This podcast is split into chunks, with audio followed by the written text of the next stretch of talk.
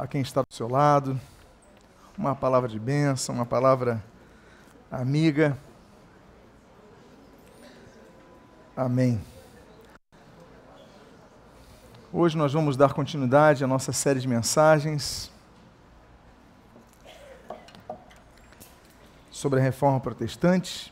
Hoje é o nosso sétimo estudo e hoje nós vamos sair um pouco de nosso nosso nosso tipo de estudo que tem avançado numa linha histórica. Né? Desde o nascimento de Lutero, nós chegamos já ao ano de 1517, quando Lutero cravou as 95 teses então, da, da Igreja do Palácio, em Wittenberg. Nós, no dia 31, nós comentamos a respeito dos desvios doutrinários que geraram a eclosão da reforma protestante. Mas hoje nós então não vamos avançar a partir do ano de 1518, que é um ano muito importante. Nós temos o debate de Heidelberg, por exemplo, né, a explicação do, da, da, do valor das indulgências que Lutero vai trabalhar em 1518. Nós vamos dar uma pausa nessa, nessa, nesse tramitar histórico para falarmos, de maneira geral, sobre os cinco solas da reforma protestante.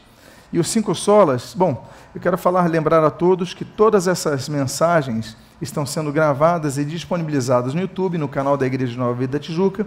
Então, se você perdeu alguma delas, você pode ouvi-la a qualquer momento, a qualquer momento que você desejar. Quero também dizer que todas essas mensagens, todos os slides dessa mensagem, dessas mensagens, os textos delas, estão disponibilizados nesse livro que lancei, Martinho Lutero e a Reforma Protestante. Ele está disponível na livraria da igreja, quem possa interessar, mas eu sei que muitos preferem anotar, e você que gosta de anotar, em todas as poltronas da igreja nós temos um bloco de anotações, nós temos canetas à disposição para que você possa então trabalhar a respeito. Vamos fazer então uma palavra de oração. Pai amado, nós te louvamos, nós te agradecemos, nós te glorificamos e nós te bendizemos por esse momento tão especial que foi a reforma protestante. Momento que trouxe libertação das cadeias da superstição, do domínio humano, Senhor, de tantas imposições contra a liberdade de imprensa, a liberdade de expressão, tantas coisas, elas foram expansionadas através dos gritos dos reformadores. E nós te agradecemos porque estamos aqui no sétimo estudo, quando havemos tratar sobre os cinco solas da reforma. Abençoa-nos, dê-nos a tua graça e o que nós pedimos, nós te agradecemos em nome de Jesus. Amém e amém. Nós falamos dos cinco solas da reforma e os cinco solas, elas são, ou seja, cinco somente, estamos falando de expressões em latim. Lutero usou muito latim, Lutero aprendeu latim, Lutero foi alfabetizado em latim, como nós vimos quando ele vai para Mansfeld, quando ele vai para Magdeburg, quando ele vai para Erfurt. Então ele vai se tornar um especialista e a língua dos reformadores de comunicação continua sendo latim. O que eles lutaram é para que nas mensagens para o povo fosse pregado na língua vernácula, a língua do próprio povo. Mas, constitutivamente, em relação a muitos trabalhos da reforma, eles foram elaborados em latim, inclusive as 95 teses. Quando Lutero crava as 95 teses de Wittenberg, ele, ele crava as 95 teses todas escritas em latim, e somente 14 dias depois, que nós temos, quatro dias depois, já temos as primeiras cópias em alemão, e 14 dias depois, as imprensas da Basileia, de Nuremberg, enfim, de outras cidades, Leipzig, já estão vinculando-as em alemão. As cinco solas são sola fide, ou seja, somente a fé, sola gratia, somente a graça, sola escritura, somente as escrituras, solos Christus, somente Cristo, e soli Deo glória, toda a glória seja atribuída a Deus. E vamos então tratar dessas cinco solas na manhã de hoje, começando de um pouquinho de trás para frente, começando com soli Deo glória. É, então, vamos tratar um pouco sobre isso. Vamos trabalhar um pouco nos textos bíblicos, naturalmente, hoje, e vamos dar pouco à questão histórica. Como eu falei para vocês na introdução de hoje, dada a temática especial, aí, é, o roteiro histórico, continuaremos a partir do domingo que vem. Esse texto de 1 Coríntios, capítulo 10, versículo 31, ele diz: Portanto, quer comais, quer bebais, ou façais outra coisa qualquer, fazei tudo para a glória de Deus. Tudo o que nós devemos fazer, o Espírito Santo, através do apóstolo gentios, Paulo, ele declara que nós devemos, tudo que nós devemos fazer deve redundar na glória de Deus. Eu coloquei o termo grego que está aí, você está vendo, é o doxa. Doxa é um termo grego que é traduzido como glória, ok, corretamente, mas também serve para explicar o resplendor de um astro, o resplendor do sol, por exemplo, ou mesmo o resplendor da luz do sol na lua, aquilo que reflete o brilho. Então, o termo grego ele é amplo, né? doxa, então fazer tudo para a glória de Deus, para que resplandeça a luz de Deus na terra. A nossa responsabilidade, então, não é a de resplandecer o nosso próprio brilho, apesar do que, de que o Senhor Jesus ele disse que nós somos a luz do mundo, ele diz: olha, vós sois a luz do mundo, vós sois o sal da terra, ele traz responsabilidades a nós. Mas quando nós dizemos que nós somos a luz do mundo, não estamos, quando ele declara isso, não está declarando que a luz emana de nós, mas emana através de nós. Essa luz é a luz de Deus, o sol da justiça. Então, tudo que nós devemos fazer redunda na glória de Deus. Nesses tempos tão egoístas, numa sociedade tão egoísta e o ser humano tão egoísta, nós devemos nos lembrar desses princípios que emanam da palavra de Deus sobre a glória de Deus. E não somente nós. O Salmo 96, versículo 3 diz: Anunciai entre as nações a sua glória, e entre todos os povos as suas maravilhas. Nós vemos muitos ministérios calcados nos nomes, não temos nenhum problema quanto a nomes serem, serem é, famosos, estarem, mas muitas pessoas elas querem buscar a sua própria glória. O objetivo deles, ao propagar o Evangelho, muitas vezes está em manifestar a sua própria glória, a sua própria força, o seu próprio poder. Nós devemos brilhar a luz de Cristo em nossas ações, em nossas palavras, em nossos atos, em nosso ministério. E não somente isso, mas nós devemos anunciar entre as nações a sua glória. É uma ordenança bíblica. Nós devemos, então, é onde nós estivermos, nós devemos reluzir a glória de Deus. Anunciar entre as nações sua glória não é apenas anunciar evangelisticamente, mas como é que se nota a luz? Apenas estando no local. A luz, estando no local, ela por si só já vai brilhar. Não se pode esconder a luz debaixo de uma, de uma cama e não você não notar que tem algo diferente ali. Onde nós estivermos entre as nações, devemos anunciar a sua glória. A Bíblia diz e aí nós avançamos um pouco para a questão que vai a, a ser uma das dos, dos bases dos reformadores, Isaías 42:8. O texto diz assim no livro do profeta Isaías, filho de Amós: Eu sou o Senhor, este é o meu nome. A minha glória, pois, não a darei a outrem, nem a minha honra às imagens de escultura. Nesse estudo sobre a reforma, nós falamos muito sobre isso no dia 31, mas eu tenho que falar para os irmãos, muitas vezes, em muitos templos romanistas que já estive, assim como da igreja ortodoxa, templos dedicados a santos, muitas vezes o que se vê mais é a glorificação e a veneração desses santos do que ao próprio Deus. Eu comentei uma vez, é, coloquei algumas fotos sobre uma visita à, à Catedral de Santiago de Compostela, onde pretensamente alegam que estão ali os ossos de Santiago, Santiago Matamoros, como eles gostam de chamar, mas enfim. É, ali você tem o, na nave central os, as relíquias, onde dizem estar, estarem os ossos de Santiago. E você entra e tem uma fila enorme para que as pessoas toquem naquela, naquela urna onde estariam os ossos de Santiago. Mas assim que você entra numa das entradas, é, eu, eu, notei o seguinte: uma, uma fila enorme para os ossos de Santiago, uma fila enorme por uma coluna que as pessoas colocam os dedos e depois beijam, beijam aquela coluna, uma das cenas mais anti-higiênicas que eu já vi na minha vida, todo mundo beijando aquela mesma coluna, me deu uma sensação muito ruim em relação a nojo, em relação a. Mas enfim. Mas logo próximo a essa coluna, que as pessoas, por superstição, faziam isso, e os padres vendo e permitindo passivamente que as pessoas fizessem isso, mas à esquerda, na porta, estava uma imagem de Jesus. Nós sabemos que essa imagem de Jesus não tem Jesus por trás dela, nós sabemos que a Bíblia critica, condena esse tipo de culto idolátrico, mas enfim, mas em tese seria a imagem de Jesus, e não havia ninguém ali. Filas enormes para o Santiago, os ossos de Santiago, filas enormes para essa coluna, mas ninguém a Cristo. Por quê? Porque essa glória ela é dividida nesses templos. onde há relíquias, a glória de Deus é dividida. As pessoas dizem, não, eu cultuo a Deus, mas na prática, na prática, não cultuam a Deus. Na prática, na prática, as pessoas que vão nesses templos, eles estão cultuando e venerando outros santos. Ah, você vai ao dia de São Jorge, o pessoal vai lá para a igreja de São Jorge, lá em Quintino, lota as pessoas, cultam. e tem uma estátua de Jesus, ninguém se dobra a ele, o pessoal vai para São Jorge, ou Santo Antônio, as pessoas. Então, essas, esses templos dedicados aos santos, na verdade, eles demonstram na prática, porque a teoria é muito bonita, a teoria está é, tá no papel, mas na prática, na prática, o que as pessoas fazem é o oposto. E é o que opõe a isso. Olha, a minha, eu não vou dividir a minha glória com ninguém, a glória é só de Deus. Por isso que o grito dos reformadores é trazer a igreja de volta à atribuição da glória somente a Deus, o soli deo glória. Lutero, ele vai dizer na tese 62, das 95 teses, a tese número 62, do debate para o esclarecimento dos valores e indulgências, que é o nome desse documento dele, ele diz o seguinte: o verdadeiro tesouro da igreja é o Santíssimo Evangelho da glória e da graça de Deus. Vamos falar já sobre a graça. Mas vocês lembram, e o que eu falei no dia 31, sobre os desvios doutrinários? Um dos desvios doutrinários é o chamado tesouro da igreja.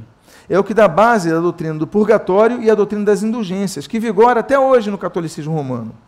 Essa teoria, o tesouro da igreja, é uma das teorias que Lutero vai mais combater já a partir de 1517, e ele vai bater com força, e ele vai começar a combater essa teoria, em que pese, em 1517 Lutero ainda acreditar no purgatório, mas ele entende o seguinte, o tesouro da igreja não está na administração do Papa. Eu relembro os irmãos que vieram dia 31, que os tesouros da igreja são uma teoria da Igreja Católica Romana dizendo o seguinte, que as pessoas que têm uma santidade plena completa, que elas vão para o céu, elas não precisam usar toda essa santidade. Há uma sobra de santidade. E essa santidade administrada com o Papa que pode distribuir a quem quiser através das indulgências, para que pessoas que estejam no purgatório, elas possam sair mais rapidamente do purgatório e para o céu. Então essas indulgências que foram vendidas e são ainda hoje distribuídas pelo papado como ele quiser, eles são contestados por Lutero. Eu já falei sobre isso nas teses de Lutero, nas 95 teses. Mas o que ele está dizendo aí é o seguinte: olha, o tesouro da igreja é o evangelho, da glória e da graça de Deus. Aponta para Deus, é vinculativo a Deus, e o que liberta a pessoa é a pregação do evangelho.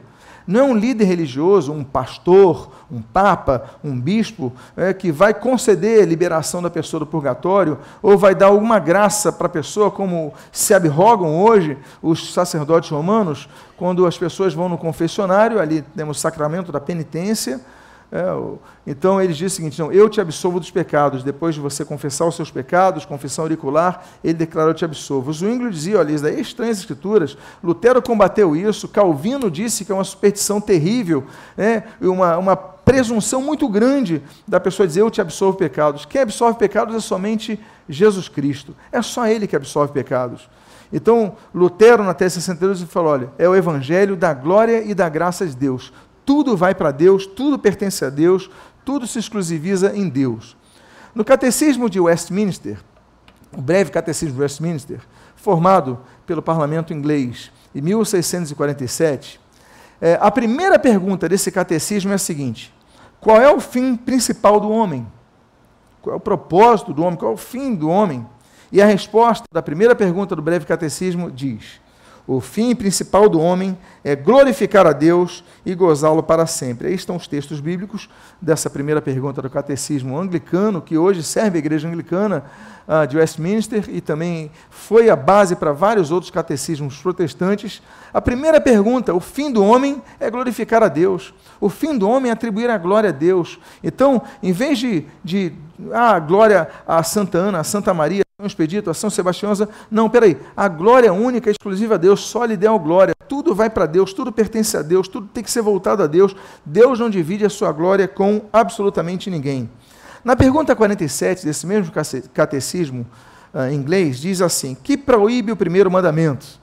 E a resposta é: o primeiro mandamento proíbe o negar ou deixar de adorar ou glorificar ao verdadeiro Deus como Deus e nosso Deus, e dar qualquer, a qualquer outro adoração e a glória que só a Ele são devidas. A pergunta 47 do Catecismo é muito clara. A glória só a Deus, nós não podemos separar isso. Eu estou falando de um catecismo do século XVII. e que ainda vigora hoje. Mas estou falando de algo que já era percebido ao longo da história, os pré-reformadores já falaram sobre isso, dessa terceirização da glória de Deus, dessa a glória vai sendo dividida. E dizem o seguinte: não, nós damos glória a Deus. Na prática, não. Na prática, a glória é dada a muitos outros, e você paga a promessa para santo, paga a promessa para santo, pra, você agradece a santo, a, acende a vela a santo, é, venera a santo, você está distribuindo essa glória a outros. A glória somente a Deus. Então, um dos gritos da reforma é esse solidel glória, a glória exclusivamente a Deus. Outro grito da reforma, eu falei do primeiro, do primeiro sola, é o solidel glória, o outro grito é o solos Christus. Né? Tem uma declinação, então não é sola, é solos, solos Christus. Atos capítulo 4, versículo 11, versículo 12, é um texto muito importante, ele da cristologia, e ele fala o seguinte: Este Jesus é a pedra rejeitada por vós, os construtores, a qual se tornou a pedra angular. E não há salvação em nenhum outro porque abaixo do céu não existe nenhum outro nome dado entre os homens pelo qual importa que sejamos salvos. Lutero ele vai combater aquela teoria de São Cipriano de que somente a salvação na Igreja Católica. Teoria essa que os padres e os papas até hoje advogam. Para você ser salvo, tem que estar na Igreja Católica. Lembra daquele quadro que Lutero encontra em Mansfeld, né, do quadro que tem uma barca com o Papa, tem os, os bispos jogando cordas para pessoas que estavam se afogando, aquilo fica na cabeça dele. Lembra que eu falei de Guilherme de Ocã? Lembra que eu falei eh, eh, de, de, de, de de Guilherme de Ocã, basicamente falando sobre ah, o fundamento da, da, da, salvação, ser em Cristo, eh, nós temos que nos lembrar o seguinte: a igreja, a instituição não salva ninguém. Você não é salvo por estar nessa igreja. Você não é salvo por obedecer um pastor. Ah, eu sou evangélico, estou salvo. Negativo. Você não é salvo por ser católico, você não é salvo por ser evangélico, você não é salvo por ser ortodoxo. Você é salvo por causa de Jesus. É só Jesus a nossa garantia da salvação. Esse texto diz assim: olha, eu vou repetir o texto, porque não há salvação em nenhum outro, em nenhum outro porque abaixo do céu não existe nenhum outro nome dado entre os homens pelo qual importa que sejamos salvos. Nós não somos salvos pelo pastor, não somos salvos pelo Papa, não somos salvos por Maria, não somos salvos por São Jorge, São Benedito, São Sebastião, Santo, Santa. Não, somos salvos somente por Jesus. É por isso que a Bíblia diz que só um mediador entre Deus e os homens, Jesus Cristo, homem não há outro mediador, porque nós só podemos ser salvos por Jesus. O Senhor Jesus disse, e você conhece muito bem o texto de João 14: Eu sou o caminho e a verdade e a vida, e ninguém vem ao Pai senão por mim. Jesus é o único caminho. O único caminho não é a igreja é católica, não é a igreja evangélica, não é a igreja ortodoxa, não é a igreja armênia, não é a igreja copta. O único caminho é Jesus Cristo. Onde Jesus for pregado, e exclusivamente adorado. Então, ali está Jesus. Ali então há salvação, ok? Lembrem-se disso, jamais se esqueçam, Atos capítulo 4, versículo 12 especialmente.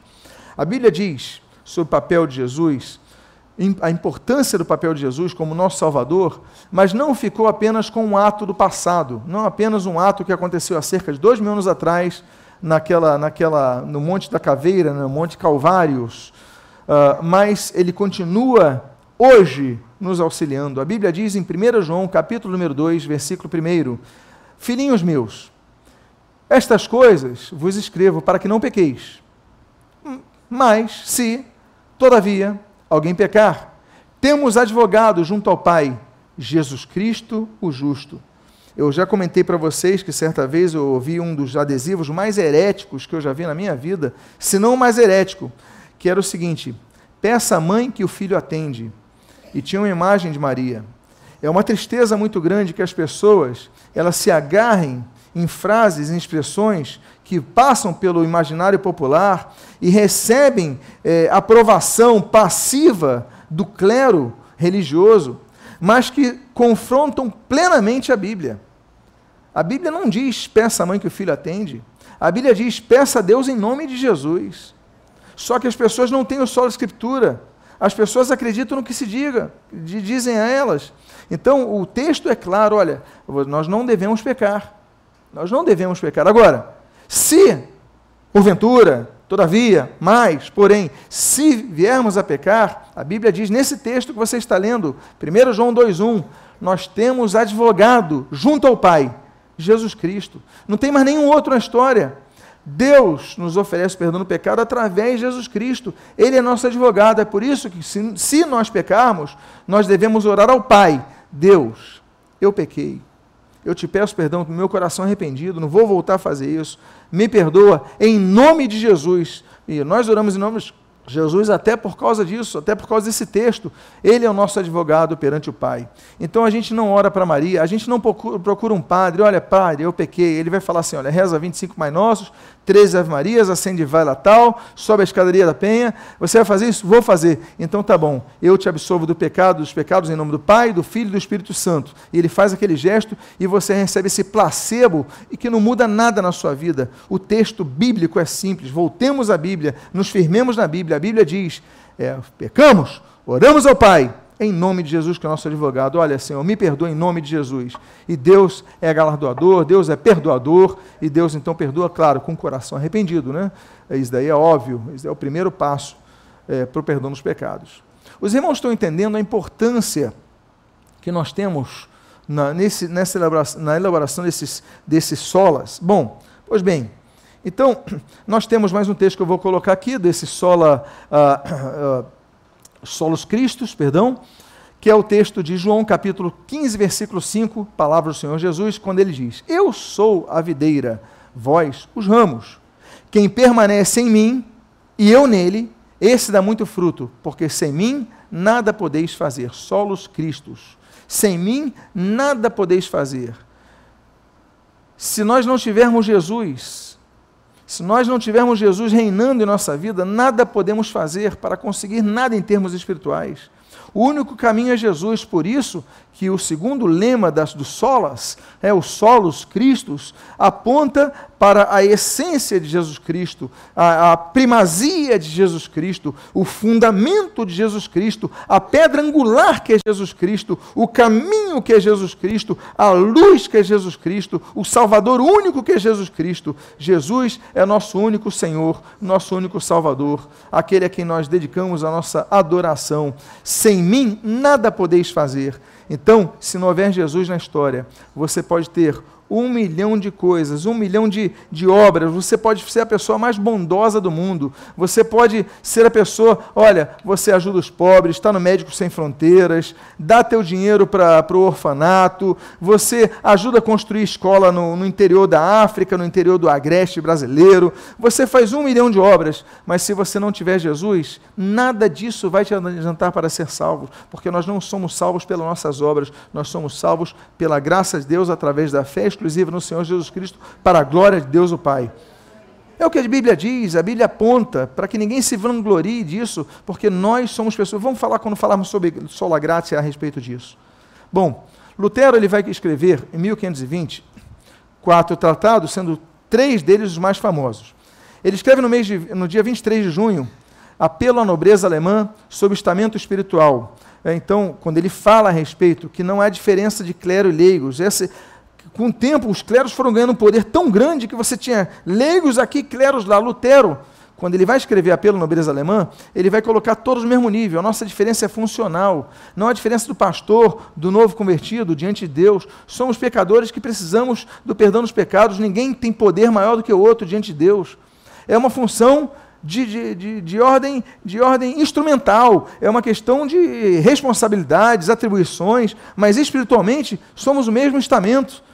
É, então, Lutero vai quebrar muito sobre isso nesse livro de 23 de, de junho, é, a, a nobreza, a, pela nobreza alemã. Depois, Lutero vai escrever do cativeiro babilônico da igreja. E Lutero tem uma, uma, um, um, viés muito firme quando ele vai falar do cativeiro, dos muros, né? ele vai falar o primeiro muro, o segundo muro, o terceiro muro. Vamos falar sobre isso quando chegarmos no ano 1520, do cativeiro cristão da igreja. Aí ele vai receber a, a carta é, para ser excomungado, é, ele vai ter 60 dias para responder, Então ele vai ter esse período para responder e depois ele escreve esse texto que você está lendo da liberdade cristã, que é um grande livro e é um livro interessante. Vamos depois analisá-lo, que é um livro que o Lutero ele escreve um pouco mais docilmente que os outros dois tratados, grandes tratados de 1520. Bom, nesse tratado, nesse da liberdade cristã, ele diz o seguinte, abre aspas: No entanto, é necessário pregar com o objetivo de que seja promovida a fé nele para que ele não seja apenas o Cristo, mas seja o Cristo para ti e para mim, e opere em nós o que dele se diz e como ele é denominado. Esta fé, porém, nasce e é preservada quando é pregado porque Cristo veio, o que trouxe e concedeu. A nossa fé é pautada em Cristo. A nossa fé não é uma fé cega. A nossa fé não é a fé pautada na promessa de um pastor. A nossa fé não é a fé pautada numa promessa de um padre, de uma declaração papal, de uma bula, de um decreto, de um cânone, etc. A nossa fé é pautada em Cristo para que Cristo reine em nossa vida e Cristo reine através do que nós pregamos. Então, a pregação dos reformadores sempre vai apontar a Cristo, ao centro de Cristo. Cristo é o centro do culto, Cristo é o caminho da salvação, Cristo é o único que nós devemos acudir é, e pedir perdão dos pecados é através de Cristo. Então, toda essa terceirização que vai começar lá atrás no culto aos santos, né, já desde os primórdios, ali começa com as catacumbas, é, então, os mártires, os, os que não negaram a fé, então, aí começa aquele culto, ah, a memória, a pessoa começa a acender vela, a memória e tudo mais, pedir clamor e tudo mais, e aí gera toda a teologia, a doutrina do catolicismo romano, que depois vai, principalmente ali no século é, décimo, né, o surgimento do Dia dos Finados, 998, uh, Santo Odilon, Abadia de Clanico, nós já falamos a respeito, aí começa o culto dos finados, as relíquias, as peregrinações à, à Terra Santa, as pessoas trazem osso de fulano, dente de fulano, começam a adorar e tudo mais, Lutero e os demais reformadores, olha, não, tudo aponta a Cristo, tudo tem que ser a Cristo. A nossa fé não é depositada no osso de Santa Bárbara, não é depositado no, no, num prego da, da, da, cruz de Calvário, numa coroa de espinho. A nossa fé é somente em Jesus Cristo. Tudo que nós devemos falar é porque Cristo veio, para que Cristo veio, o que Cristo pode fazer na nossa vida. Então é fundamentada nisso. Nós falamos então sobre solo ideal glória, solo ideal glória. Nós falamos sobre os solos Cristos Agora vamos falar do sola gratia, somente a graça. A Bíblia diz no, no texto de Romanos capítulo 3, versículos 23 e 24 o seguinte: Pois todos pecaram e carecem da glória de Deus, sendo justificados gratuitamente por sua graça. Eu coloquei o termo grego caris, porque é interessante, mediante a redenção que há em Cristo Jesus. Olha, somos Todos pecaram. Não tem ninguém que não tenha pecado. Todos pecaram. E carecem da glória de Deus, que Deus resplandeça. Lembra que eu falei do termo glória, doxa, né? aquilo que reflete a luz, o resplendor de Deus, o resplendor da luz de, de Deus, enfim.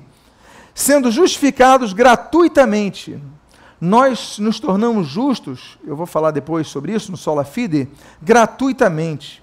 Ninguém é justificado pelo, por dinheiro nenhum. Você não é justificado pelo dízimo que você entrega, pela oferta que você entrega, pelas obras de caridade que você entrega, pela, pela indulgência que você cumpre, por pagar uma missa, por nada disso. Nós somos justificados gratuitamente, é de graça. Por sua, aí diz assim, gratu, gratuitamente, por sua graça. Graça, caris, significa isso, graça. Mas também tem um termo interessante, graça significa também no grego, o caris, é boa vontade, ter boa vontade por alguém, oferecer algo a alguém sem querer nada em troca. É boa vontade. É da boa vontade de Deus, não é nosso merecimento, é porque Deus, por boa vontade, nos oferece salvação, mediante a redenção que é em Cristo Jesus. O texto bíblico volta a dizer que a redenção só vem em Cristo Jesus, não vem por nenhum santo, não vem por ninguém, por melhor que tenha sido a pessoa.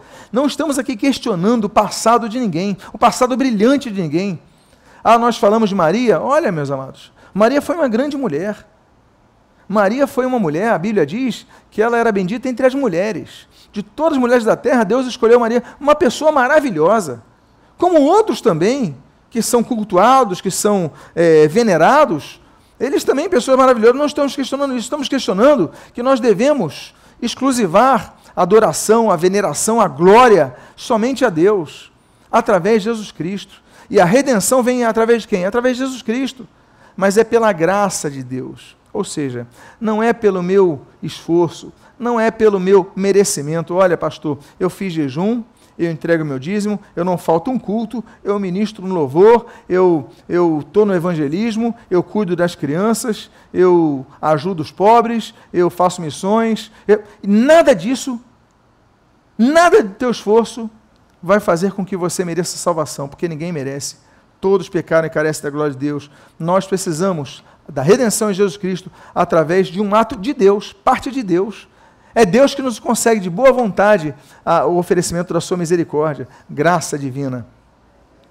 Eu vou ler esse texto, eu sei que está pequeno na sua tela, mas se você conseguir acompanhar, eu faço, mas está em sim. Você que anota, Efésios 2, versículos 1 e versículo 4 a 9, diz assim: Ele vos deu vida, estando vós mortos nos vossos delitos e pecados. Opa! Todos nós estávamos mortos nos nossos delitos e pecados. Mas Deus, sendo rico em misericórdia, por causa do grande amor com que nos amou, estando nós mortos em nossos delitos, nos deu vida juntamente com Cristo. Pela graça sois salvos.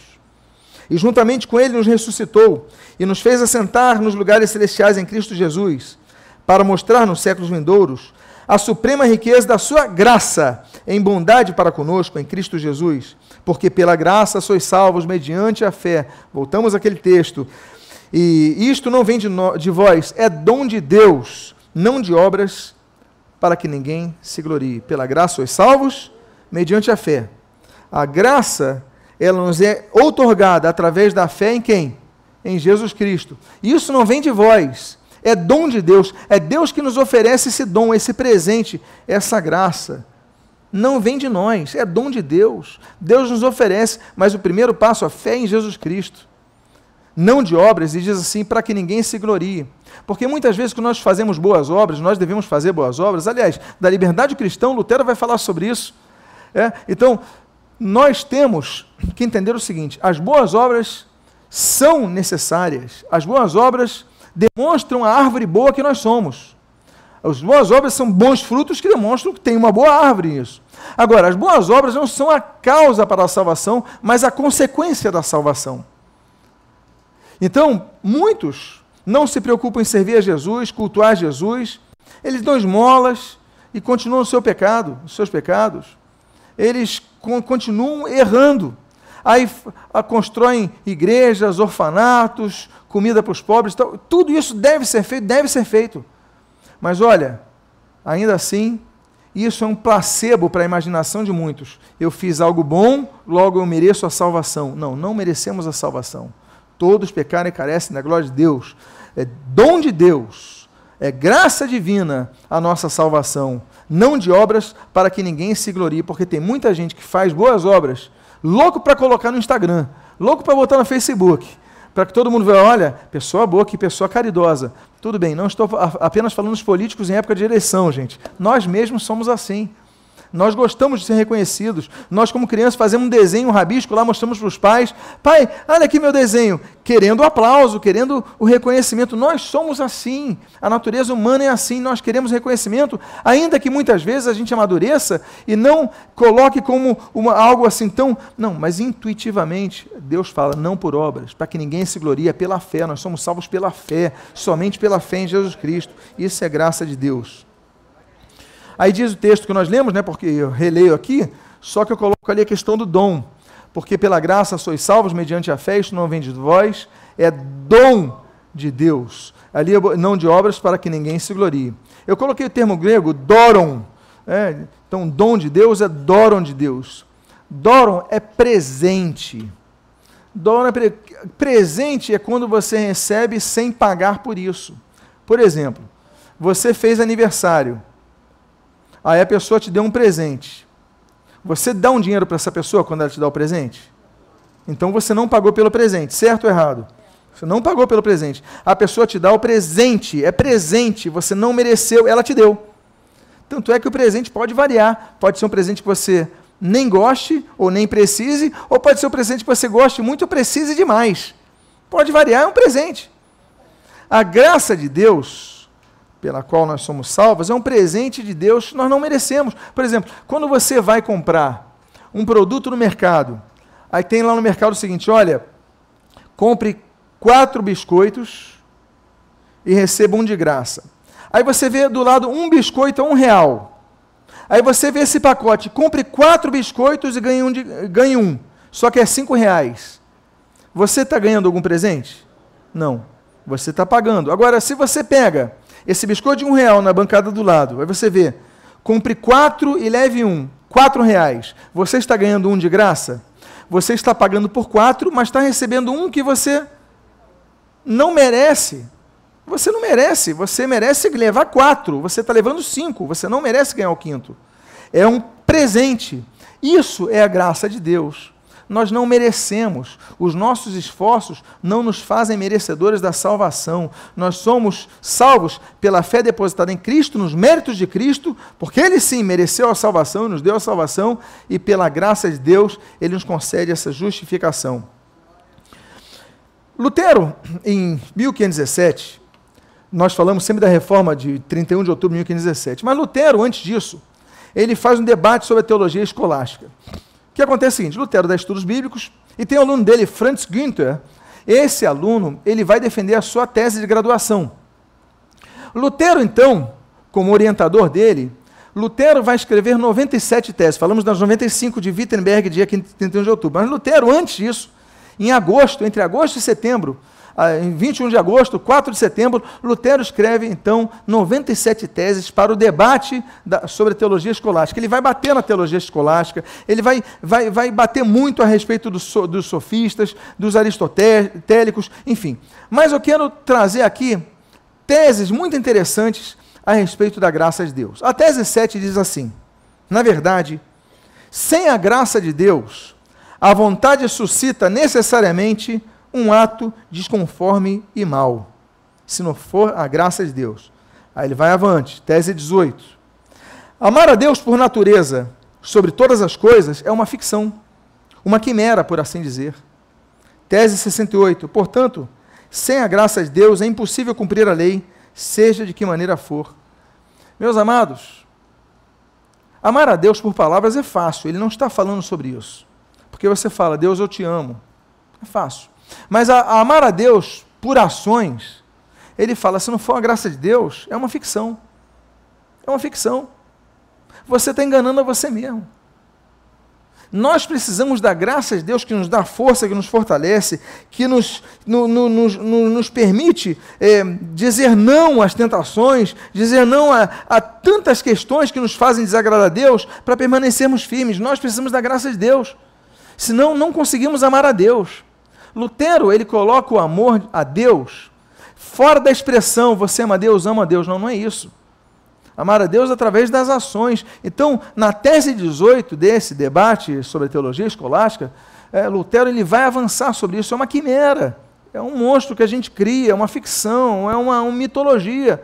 Nós precisamos, para amar Deus, da graça de Deus, para nos tornar fortes, para nos fazer que nós consigamos resistir e até 68, portanto, sem a graça de Deus é impossível cumprir a lei. A pessoa queria cumprir a lei. Meus amados, há quem diga que Deus deu dez mandamentos. Isso é errado, você sabe disso. Não são dez mandamentos que Deus deu a Moisés. Deus deu a Moisés 613 mandamentos. Ele deu dez mandamentos em tábuas de pedras no cume do Monte Sinai, nos dias que Moisés lá esteve. Quando Moisés desceu, Deus continuou dando leis a Moisés. 603 leis a mais. Bom, se você então for cumprir a lei de Moisés, que não são os dez mandamentos, mas são os 613 mandamentos, você não consegue. É impossível. É impossível. Você, ninguém na terra consegue obedecer os 613 mandamentos. Não dá. Ele fala, então não somos salvos pela lei, não há como ser salvos, por isso vê a graça de Deus, se manifestou a graça de Deus em Jesus Cristo. E ali ele diz: olha, sem a graça de Deus é impossível cumprir a lei, seja de que maneira for. Porque você vai cumprir nos rituais, mas vai continuar errando por dentro.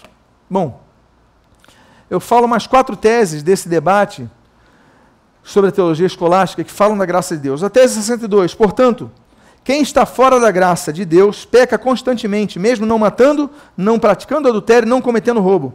continua pecando. Porque a pessoa fala assim: ó, eu não mato, eu não roubo, eu não cometo adultério, então não peco. Ele fala: você continua pecando. Aquela desculpa que as pessoas até hoje apresentam: eu não mato, não roubo, não assalto e tal, não, não faço mal a ninguém. Espera aí, mas isso não significa que você não está pecando. Você peca e peca constantemente. Tese 76.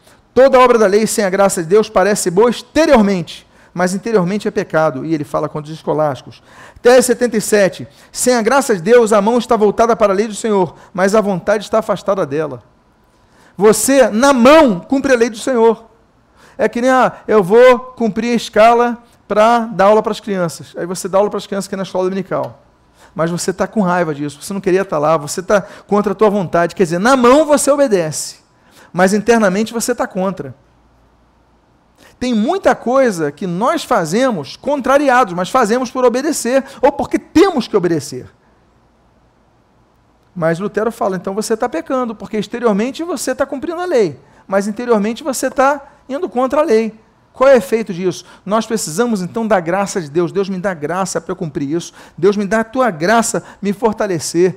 E a tese 78 ele diz: sem a graça de Deus, a vontade se volta para a lei, movida pela vantagem própria. Tem muita coisa que nós fazemos para obter vantagem. Seja um elogio, seja, ah, o pastor te olhou, parabéns, ah, o amigo, olha, isso daí está fazendo o papel dele, está evangelizando, está fazendo. Muita coisa que a gente faz é para receber um ok, um parabéns. Porque se a pessoa não estiver vendo, a gente não faz. Se a pessoa não mandar, a gente não faz. Ou seja, a gente quer reconhecimento, ele fala, não é isso. O cristão não tem que ser movido pela ação da lei, mas tem que ser movido pela graça de Deus. Tem que começar interiormente. Vocês estão entendendo a questão da graça divina? Pois bem, sola fide é a nossa quarta sola a Bíblia diz, já lemos esse texto, porque pela graça sois salvos mediante o quê? O que está escrito no texto? Mediante a fé. A fé é o passo inicial. Isso não vem de vós, é dom de Deus, não de obras, para que ninguém se glorie.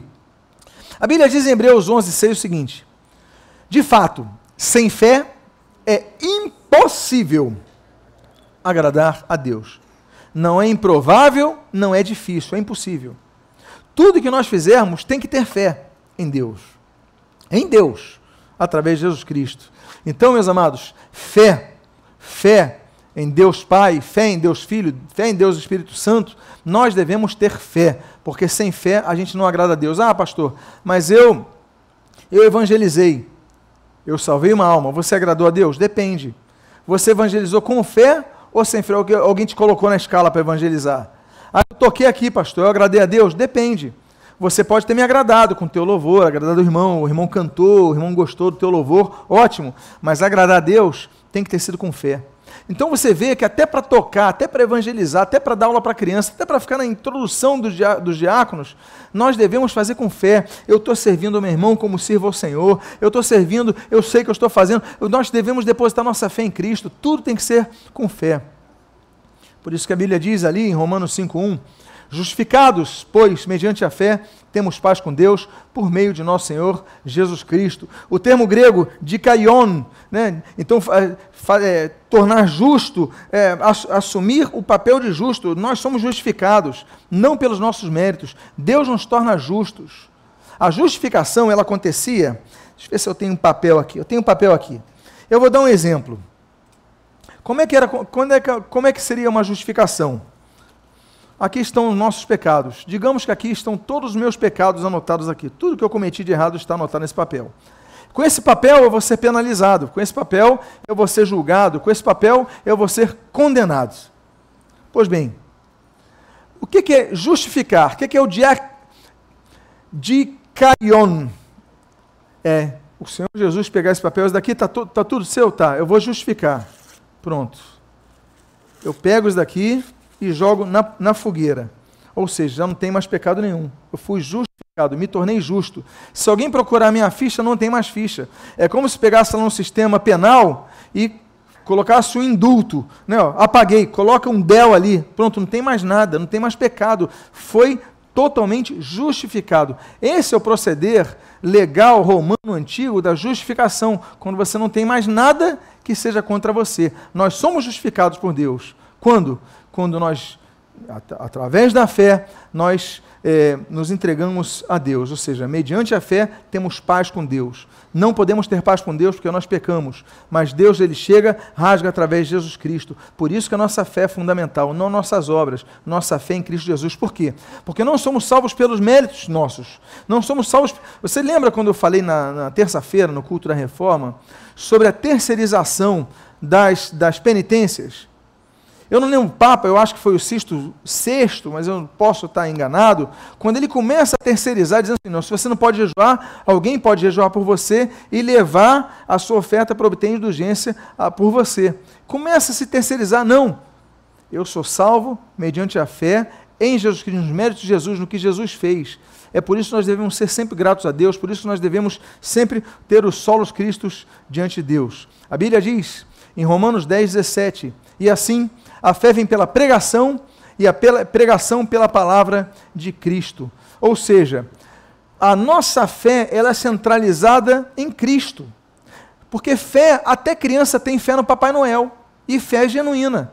Se você chegar para a criança num dia, no dia de Natal, olha, foi Papai Noel que te deu, uma criança de três anos, enfim, uma certa idade, a criança vai acreditar no Papai Noel e vai acreditar de fato, em conteste.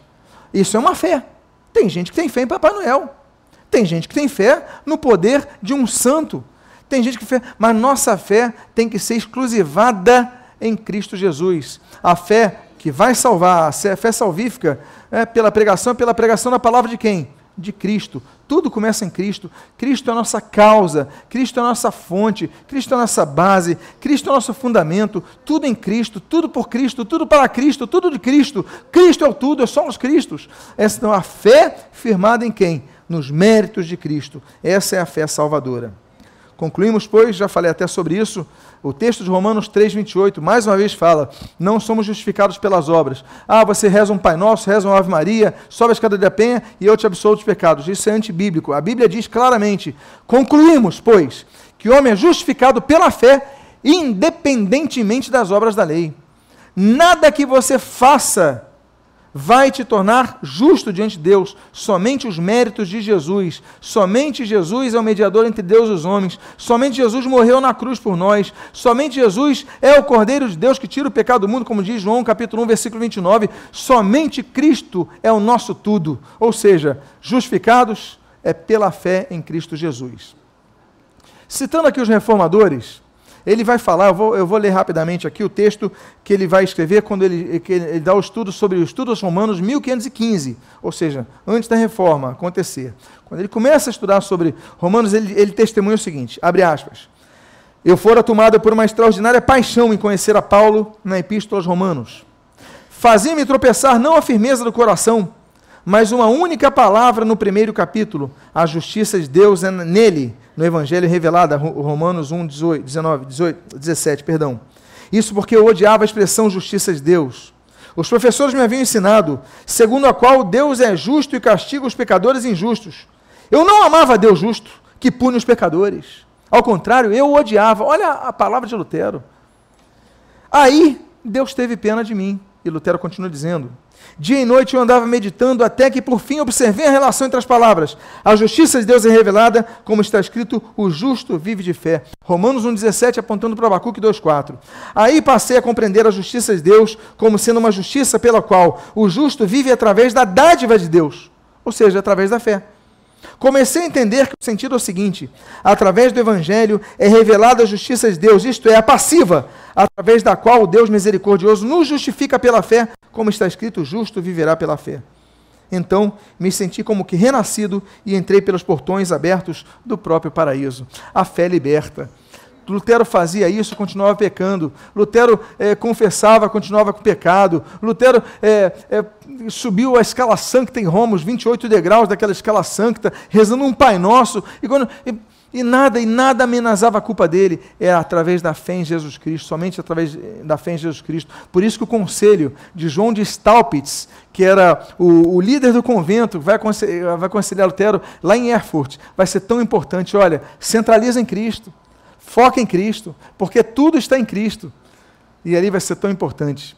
Lutero, quando vai escrever da liberdade cristã, essa daqui é uma, um facsimile da, da capa de sua edição, ele diz o seguinte: só a fé sem as obras justifica, liberta e salva.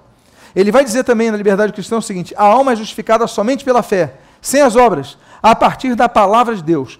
Você vai vendo então que esses solas eles são interligados. O sola escritura aí está, o sola fide aí está, a graça salvífica aí está, ou seja, tudo vai centralizando, no, as cinco solas centralizam-se no, no, no, lema dos reformadores. A alma é justificada somente pela fé sem as obras.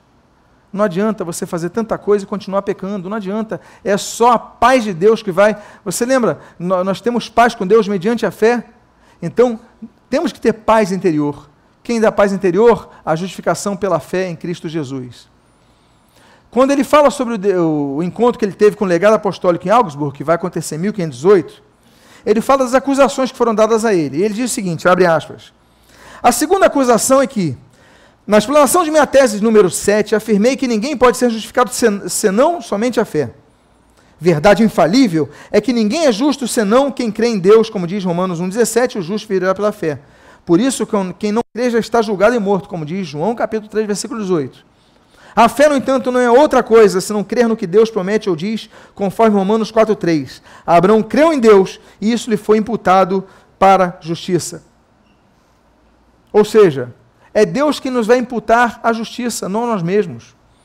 Quando ele escreve em liberdade, aliás, ainda em liberdade, da liberdade cristã, 1520, ele diz o seguinte: Visto, portanto, que as obras não justificam ninguém, e visto que é necessário que a pessoa seja justa antes que faça o bem, para a salvação não há necessidade alguma de nenhuma obra, uma vez que a fé está livre de toda lei e faz tudo por mera liberdade, gratuitamente, qualquer coisa que faça, não buscando seu proveito ou salvação, uma vez que já está satisfeita e salva pela graça de Deus a partir de sua fé, mas somente o beneplácito de Deus. E por fim, vamos ao último dos solas, que é o sola escritura.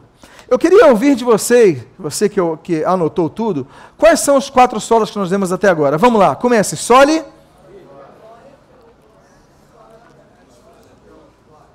Vamos lá. Sole Del Glória.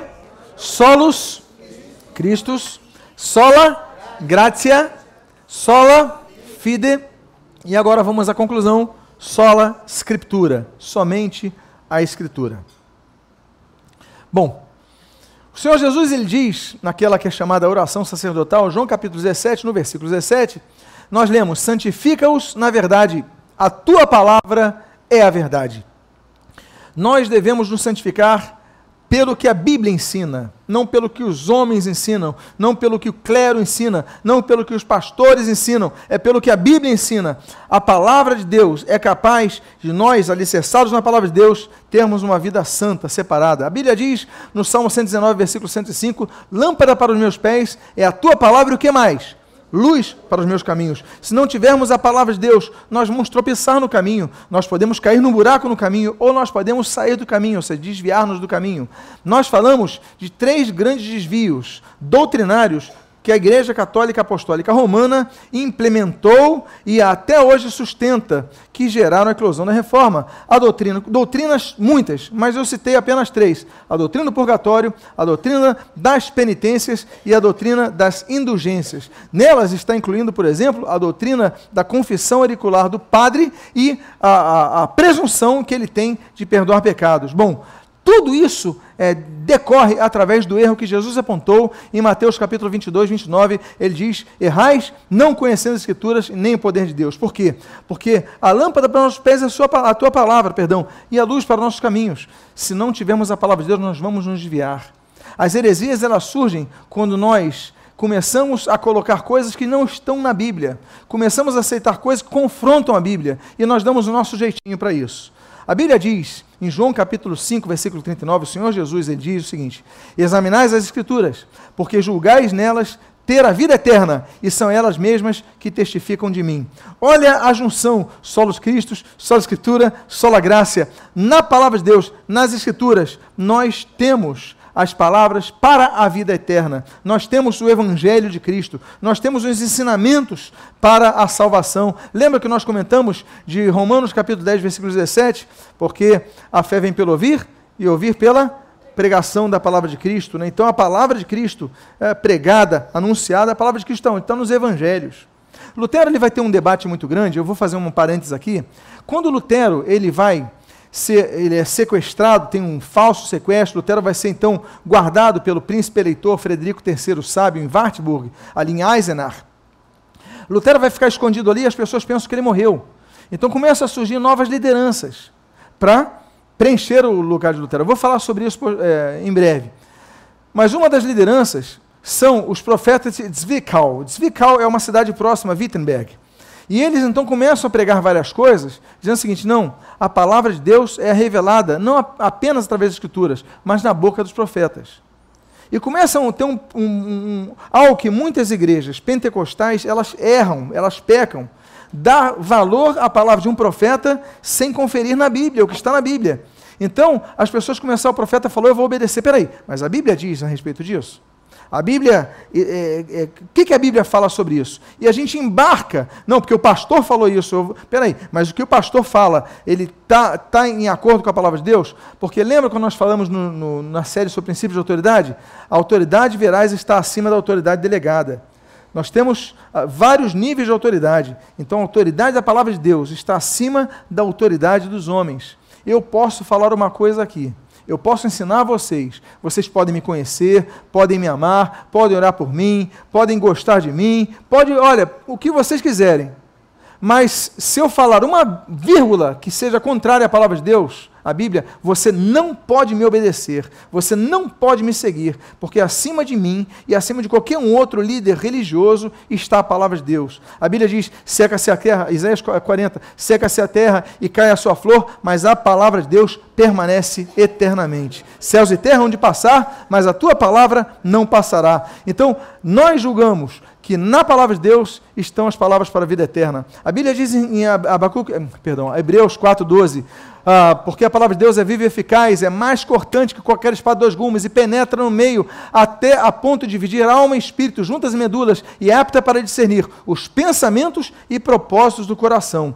Quanto mais nós conhecemos a palavra de Deus, mais nós conseguimos julgar. Oh, isso daqui é minha vontade, isso daqui é a vontade de Deus. Porque a gente às vezes fica na dúvida. Vem cá, o que eu estou pensando é minha vontade ou vontade de Deus? Será que. Aí você parece aquele desenho da minha época, pelo menos, o Tom e Jerry, não sei quanto se lembra dessa época, que de repente apareciam duas fumacinhas, pum, o diabinho e o anjinho. Aí cada um dizia uma coisa. Aí agora, o que, que eu sigo? Quando nós conhecemos ela apta para discernir os pensamentos e propósitos do coração. Quanto mais nós conhecemos as escrituras sagradas com fé em Cristo, centrado em Cristo, então mais nós somos capazes de discernir, oh, isso vem do Espírito, isso não vem do Espírito. A Bíblia diz, em 2 Timóteo, capítulo 3, versículos 16 e 17. Toda escritura é inspirada. Você está vendo o texto que eu botei ali. Teopneustos. Toda escritura é inspirada por Deus e útil para o ensino, para a repreensão, para a correção, para a educação e justiça, a fim de que o homem seja perfeito, o homem de Deus seja perfeito e perfeitamente habilitado para toda boa obra. Ou seja, a palavra de Deus, ela nos dá tudo para o ensino, para a repreensão, para a correção, para a educação na justiça e nos faz capazes de fazer as boas obras conforme Deus quer. Agora é interessante que eu coloquei um texto, um texto que só aparece uma vez na Bíblia, inspirada. Sabia que o termo inspiração, inspirado, só aparece nesse texto na Bíblia, não aparece nenhum outro? E quando aparece, o termo é teopneustos. Teo vem de teos, teos é Deus. Pneustos vem de pneuma, sopro, vento. Ou seja, Toda a escritura sagrada, ela é soprada por Deus, ventada por Deus, ou seja, passada, repassada por Deus. A Bíblia é a palavra de Deus. A Bíblia é inspirada por Deus. É por isso que a gente não fala assim, ah, o pastor está inspirado. Não, nós podemos falar assim, ele está iluminado pelo, pela iluminação do texto que o Espírito Santo dá ao pregador. Ok, mas inspirada, só a Bíblia. Ninguém é inspirado, a Bíblia é inspirada. Ok? Então, para a gente não fazer diferenciação, porque o teopneustos só encontra-se na Bíblia aferindo a própria, ao poder da própria. A Bíblia diz sobre o ato que nós devemos ter. Como eu falei para vocês, Atos capítulo 17, versículo 17. Ora, Paulo foi lá, Paulo pregou o evangelho, aí o pessoal de Bereia falou o seguinte: olha, esses de Bereia eram mais nobres que os de Tessalônica, pois receberam a palavra com toda avidez examinando as escrituras todos os dias para ver se as coisas eram de fato assim. Volta a dizer, Paulo pregou. Aí o pessoal de Bereia falou, gostei da sua palavra, Paulo, só que só um minutinho, deixa eu conferir se está na Bíblia. Tá, pode prosseguir. Aí você fala assim: Paulo ficou revoltado com eles. Negativo. Lucas, quando escreve o livro de Atos dos Apóstolos, ele vai falar: os de Beré eram mais nobres que o Espírito Santo, que é o autor da Bíblia, chama os de Beré de mais nobres. Por quê? Porque eles foram conferir na Bíblia. Tudo que eu pregar, tudo que qualquer um pregar aqui, em qualquer lugar, você tem que ir na sua Bíblia para conferir. Por isso que nós devemos ler a Bíblia, por isso que nós devemos estudar a Bíblia, para que a gente não seja enganado. Tem muito pastor manipulando ovelha. Não é só usurpando financeiramente pessoas, não. Não é só é, explorando. Eu estou falando ensinando heresias. Governando pessoas como se fossem escravos. Se achando os tais. E as pessoas aceitam. Por que, que elas aceitam? Porque elas só dizem amém. Porque não conhecem a Bíblia, não examinam as Escrituras Sagradas. O rebanho é de Cristo. Eu, eles, ninguém aqui é dono de rebanho nenhum. Nós somos pastores do rebanho. Mas o dono do rebanho é Jesus Cristo. Então, nós devemos ir às Escrituras. Vamos avançar. Perdão. Eu vou avançar aqui. Eu vou citar aqui uma. Lembram do encontro dele com o delegado apostólico em Augsburg, em 1518? Então, Lutero vai escrever sobre aquele encontro e vai dizer, em determinado texto, vou pular um pouquinho aqui. Ó. Respondi então que só examinar essa bula de Clemente, mas também a outra, análoga, do mesmo objetivo, de Sisto IV. Mas eu não podia atribuir-lhe autoridade suficiente, a bula do Papa. Entre muitas outras razões, porque ela abusa das Sagradas Escrituras. Está falando da bula extravagante de Clemente VI, tá? Só uma observação. Bom, porque ela abusa das Sagradas Escrituras e se atreve a torcer as palavras para um sentido mais estranho e até contrário eu não posso negar. Bom, então isso daí é que Lutero vai questionar a bula do Papa. Olha, ele torce as escrituras. Não, tá, não tem base bíblica, então não posso aceitar essa bula. Pode ser do Papa, pode ser de quem for. Eu não posso aceitar porque a Bíblia é autoridade. Está vendo só a escritura para Lutero como importante? Quando Lutero vai na dieta de Worms, que ela acontece em abril de 1521, Lutero está diante do imperador Carlos, uh, Carlos V, é um imperador novo. Ele assumiu há pouco tempo, depois de Maximiliano, Maximiliano. Ele assume, ele tem 20, 25 anos de idade, 23 anos de idade, enfim, é novo. Mas ele é um imperador. Está numa dieta ali, dieta Assembleia Imperial, com sete príncipes eleitores, vários padres, vários arcebispos, vários líderes religiosos, líderes políticos. São 200 pessoas que tem ali aproximadamente. Aí eles falam sobre se ele vai negar os livros dele. Bom, então aqui eu cito o contexto, citando o contexto, eu leio. Eu não posso negar que os livros mencionados são meus e nunca negaria qualquer um deles. Eles são minha prole, eu escrevi alguns outros que não foram mencionados. Mas, quanto à pergunta, se, reafirmarei tudo nos mesmos termos ou se retratarei o que expressei além da autoridade da Escritura, olha aí.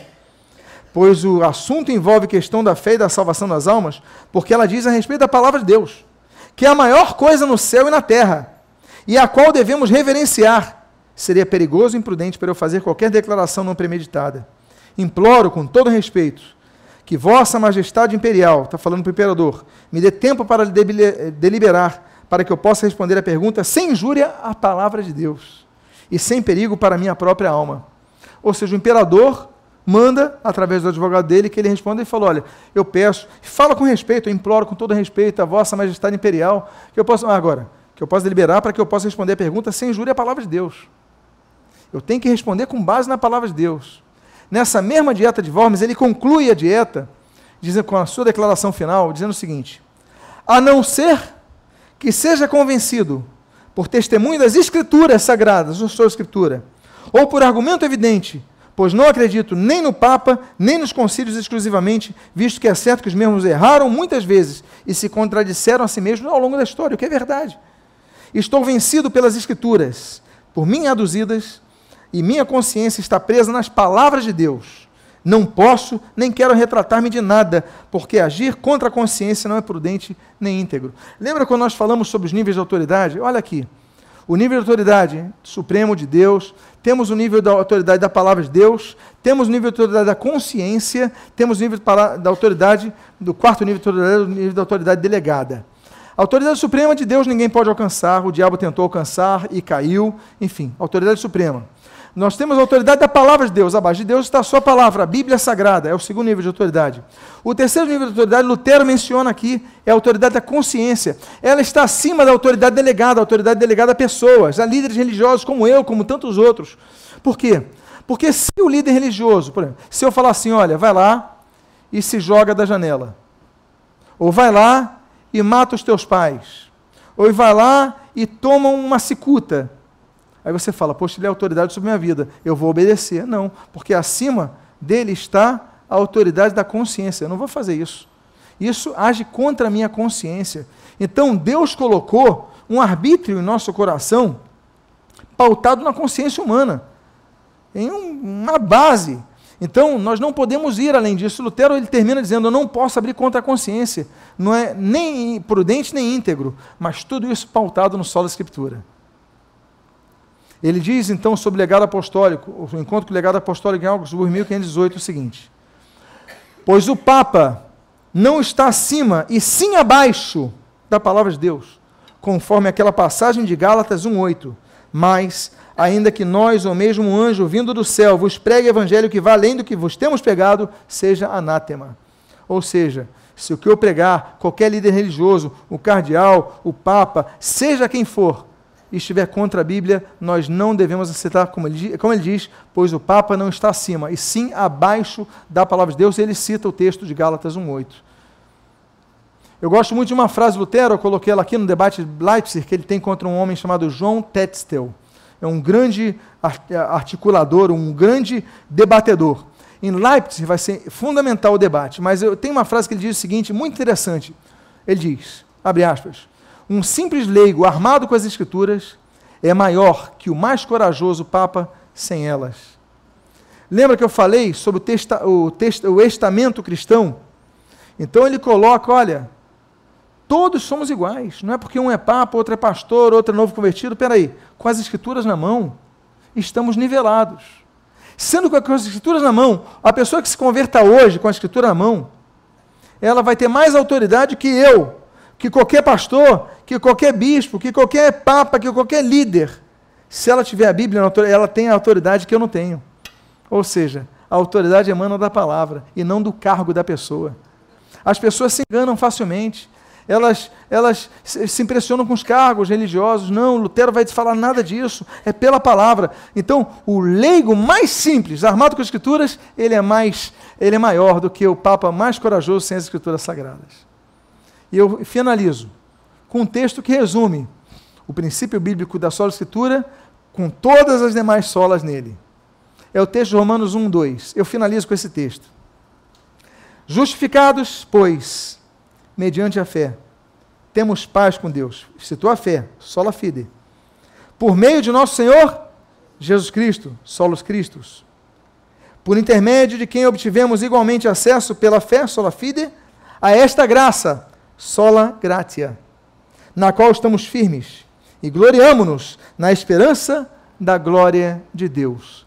Soli Deo Glória. Que Deus seja louvado, Deus o abençoe em nome de Jesus. Vamos ficar de pé em nome do Senhor Jesus. Vamos orar ao Senhor. Vamos agradecer ao Senhor por Sua santa palavra. Pai amado, Deus bendito, nós te louvamos, nós te agradecemos pela reforma protestante trouxe libertação em tantas áreas, e especialmente na área espiritual. A tua escritura, ela foi revalorizada, foi reconduzida ao povo. Pai amado, muito obrigado. Abençoa as nossas vidas para que nunca cometamos o erro de sair das tuas sagradas letras, não nos viando para nenhum lugar, mas sempre nos aferindo pautados na tua vontade, revelado na tua santa palavra. Que sejamos pessoas onde todos possam observar o sola fide, o sola gratia, o sola escritura, o sola Cristo e o sola deo glória. glória. Abençoa as nossas vidas, fortalece-nos e o que nós pedimos, nós te agradecemos em nome de Jesus. Amém e amém. Antes de você sentar-se, vamos ver se você decorou algumas dessas. Fala para o irmão que está do seu lado chama aqui o missionário Anderson Moreno, que vai nos conduzir no momento de dízimos e de oferta.